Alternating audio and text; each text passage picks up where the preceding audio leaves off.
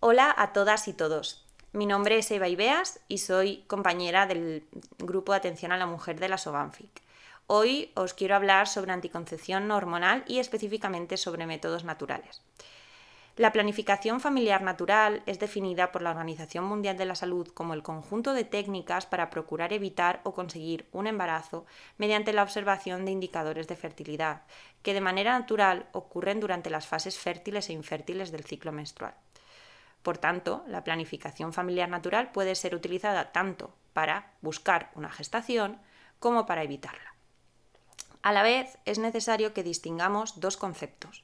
Por una parte, la planificación familiar natural, donde la práctica de la abstinencia coital vaginal se debe realizar durante los días fértiles de la mujer, de la planificación familiar natural combinada, donde durante estos días fértiles se va, la pareja va a utilizar algún otro método adicional, como pueden ser los métodos de barrera o el coitus interruptus.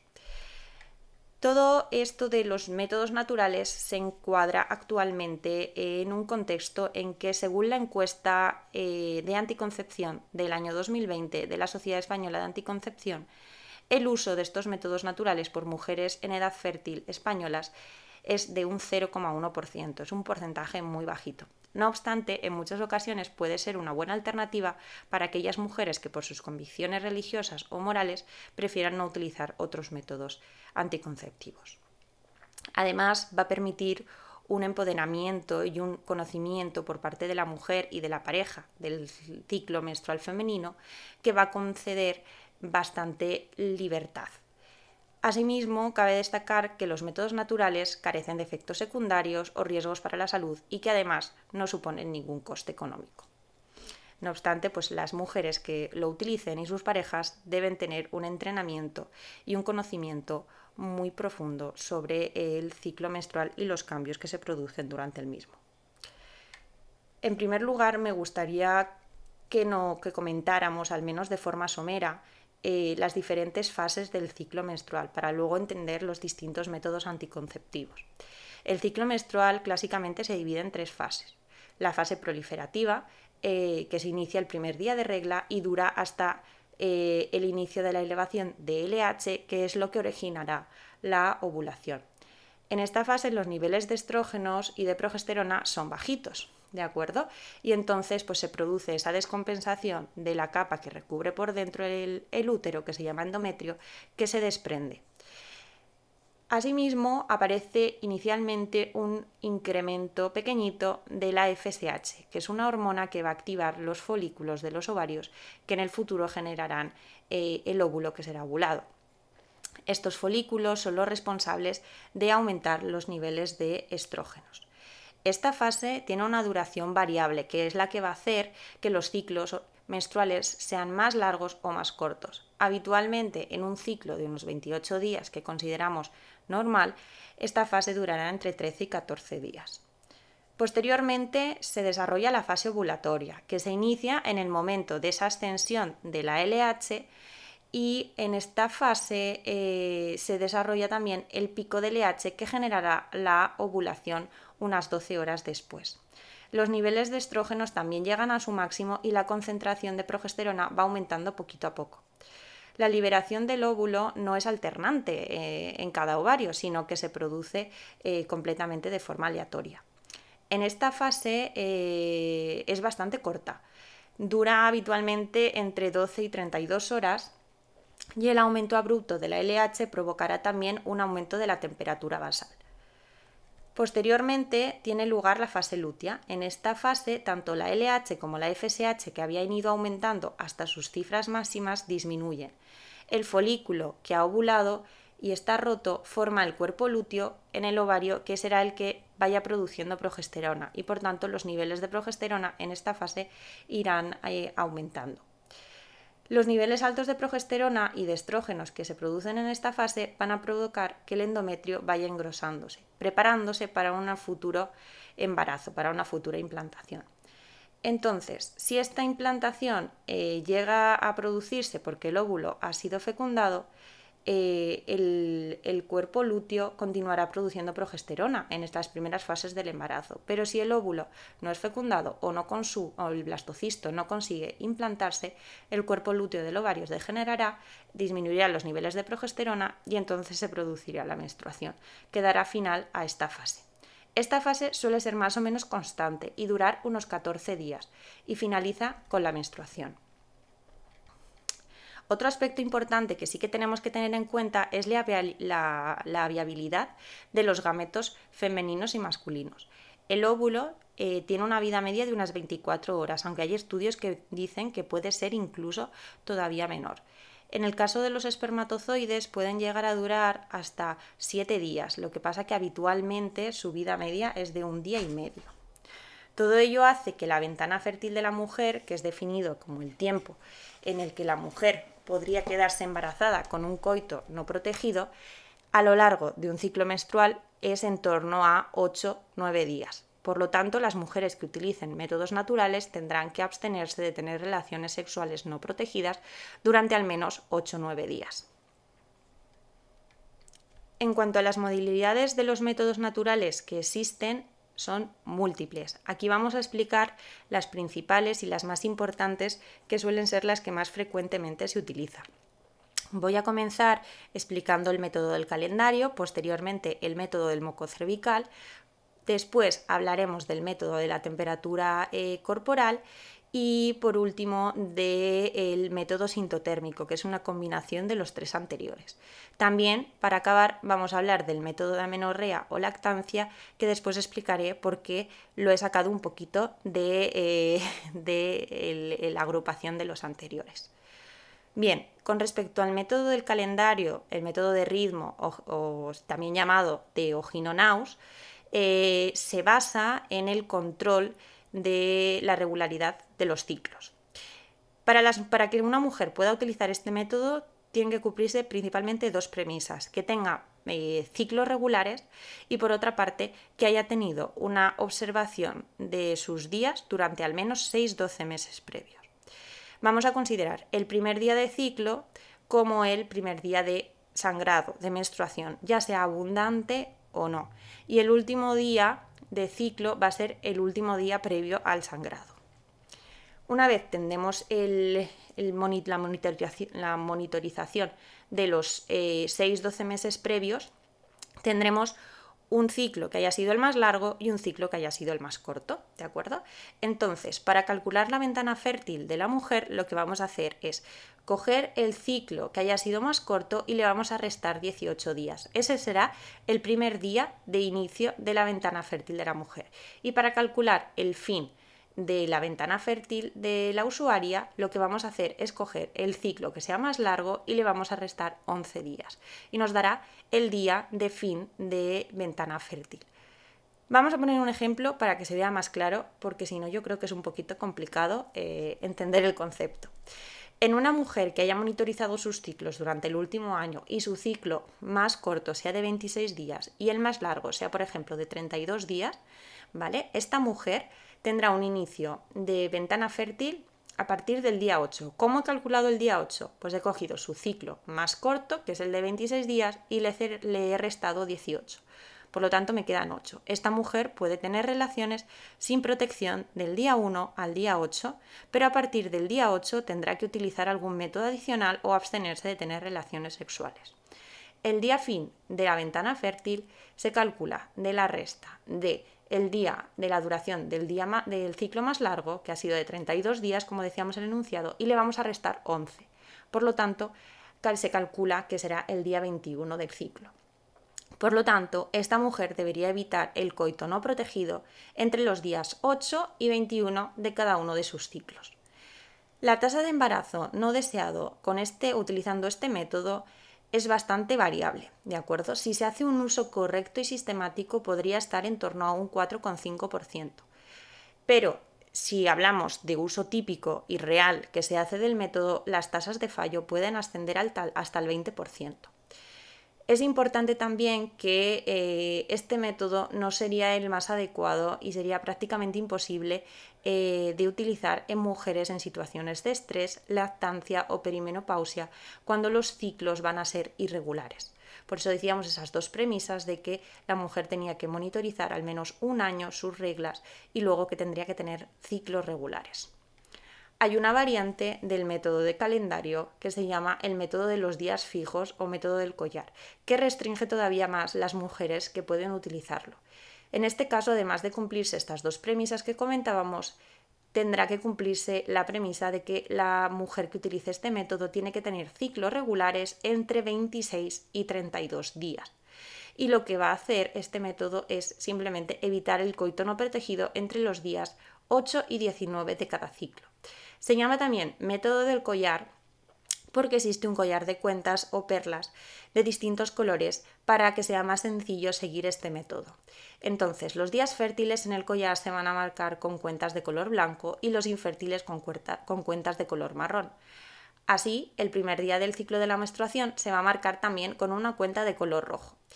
Lleva un anillo móvil que va girando cada día del ciclo en el sentido de eh, una flechita que marca una cuenta cilíndrica que también tiene el collar.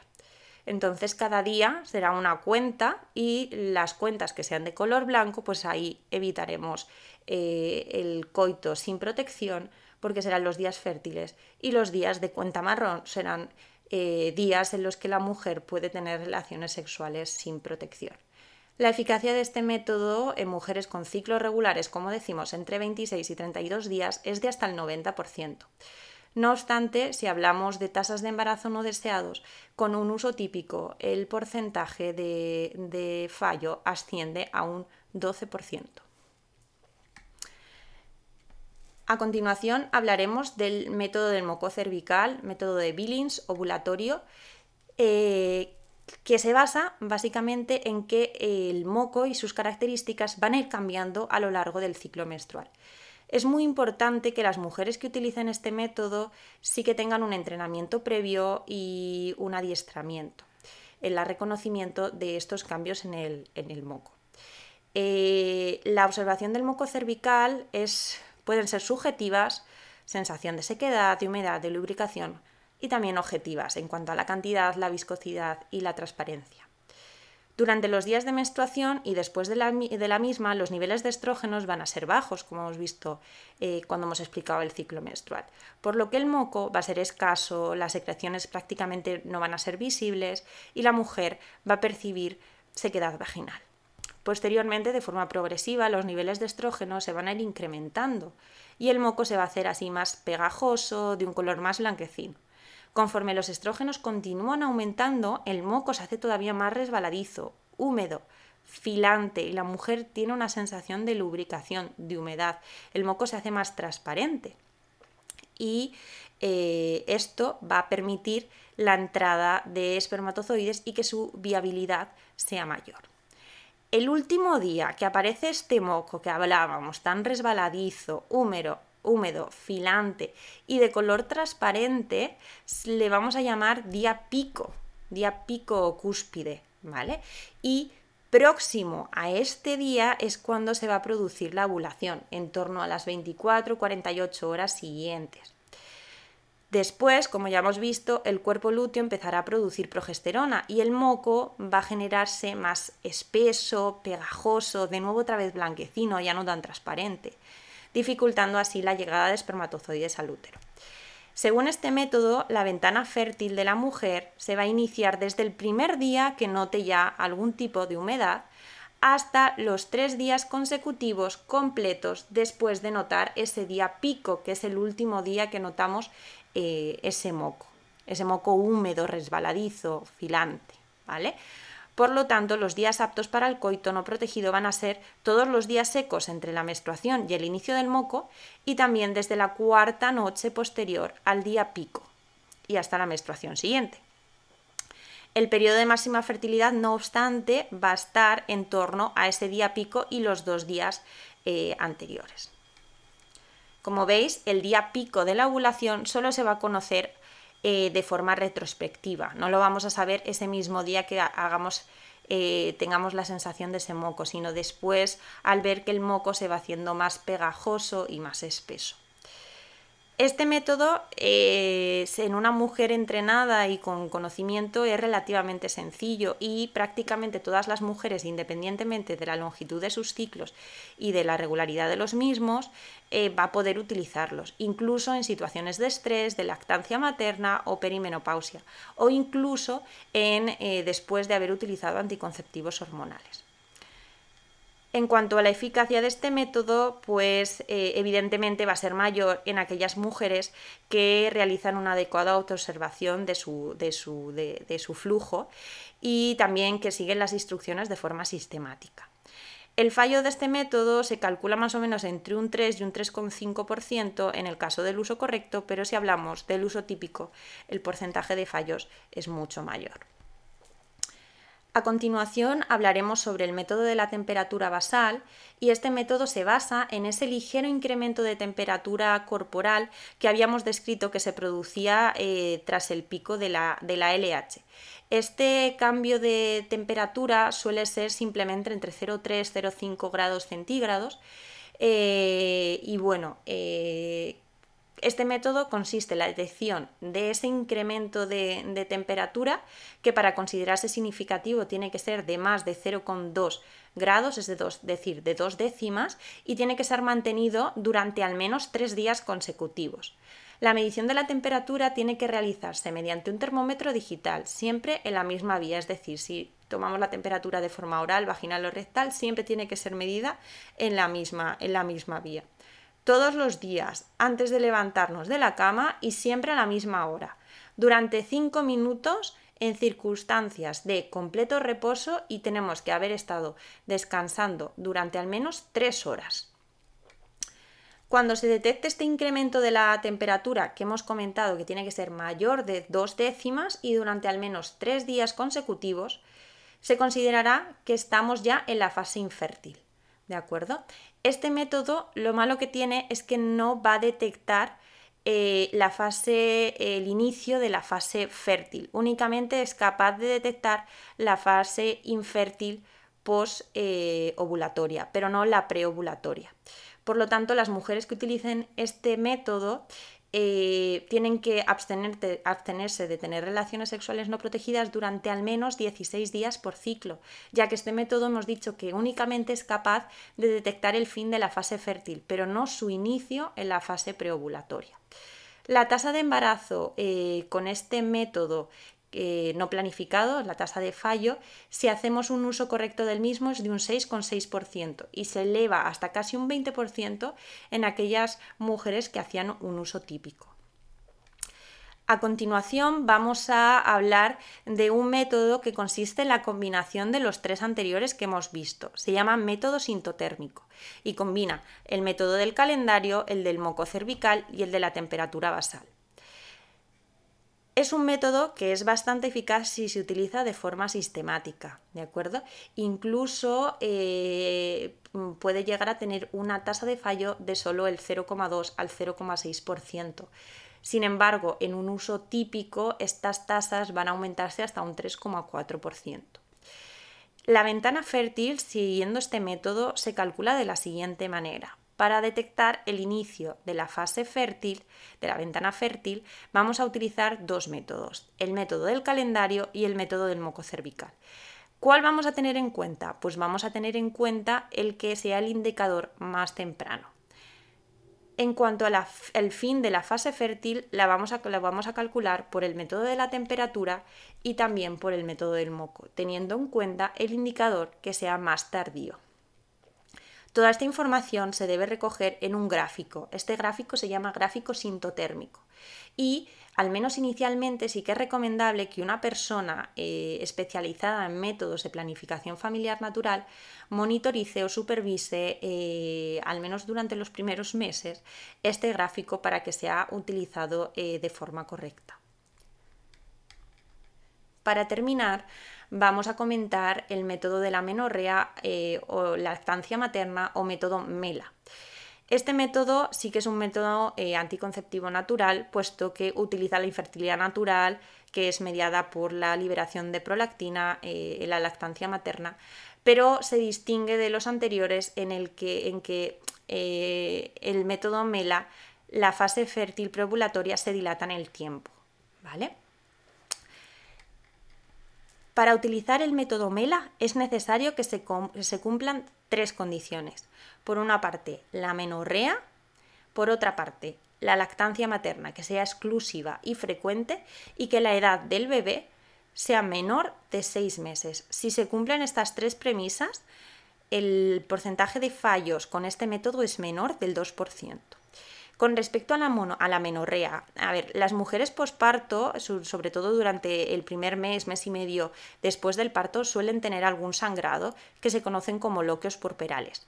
Una vez superado este sangrado, cualquier sangrado que, o manchadito que tenga la mujer ya puede ser considerado como una regla posparto y por lo tanto este método anticonceptivo ya no sería eficaz. Por lo tanto, cualquier mujer que tenga un sangrado o manchado más allá de los 56 días posparto no podría utilizar este método, no sería eficaz. Con respecto a la lactancia materna tiene que ser exclusiva, completa y frecuente. ¿Qué queremos decir con esto? Que el bebé solo debe tomar leche materna y que entre una toma y otra no pueden pasar más de cuatro horas en el caso de lactancia diurna y seis horas en el caso de las tomas nocturnas. Se debe evitar, por tanto, que el bebé pues tome demasiados líquidos y tan solo puede beber agua o algún zumo de forma ocasional. La edad del bebé suele ser menos de seis meses. ¿Y por qué esta edad, menos de seis meses? Pues bueno, pues es cierto que a partir de los seis meses se comienza a introducir la alimentación complementaria y por lo tanto van a disminuir el número de tomas, va a disminuir la succión y por tanto la eficacia anticonceptiva del método. En conclusión, los métodos de barrera pueden ser una alternativa eh, completamente mm, apta para algunas mujeres por sus convicciones morales o religiosas. Además, el método anticonceptivo que la mujer elige tiene que ser completamente libre, de una forma informada y en función de sus intereses personales y su contexto social y cultural. Por eso, los métodos naturales deben estar en las consultas, en las consultas de los médicos y médicas de atención primaria y en los centros y unidades de salud sexual y reproductiva. Y también explicarlos, informarles a la mujer, informarles también de la eficacia, porque es cierto que los métodos modernos van a ser más eficaces, pero no obstante, en algunas mujeres los métodos anticonceptivos naturales pueden ser una opción. Ante cualquier usuaria que desea planificar con métodos naturales, tenemos que informarle y asesorarle correctamente. También informarla sobre los cambios que va a notar en su ciclo menstrual y cómo interpretarlos. Muchas gracias por atenderme y nos vemos en la próxima. Saludo. Si te ha gustado y no quieres perderte ninguno de nuestros podcasts, no olvides suscribirte a nuestro canal y seguirnos en redes sociales.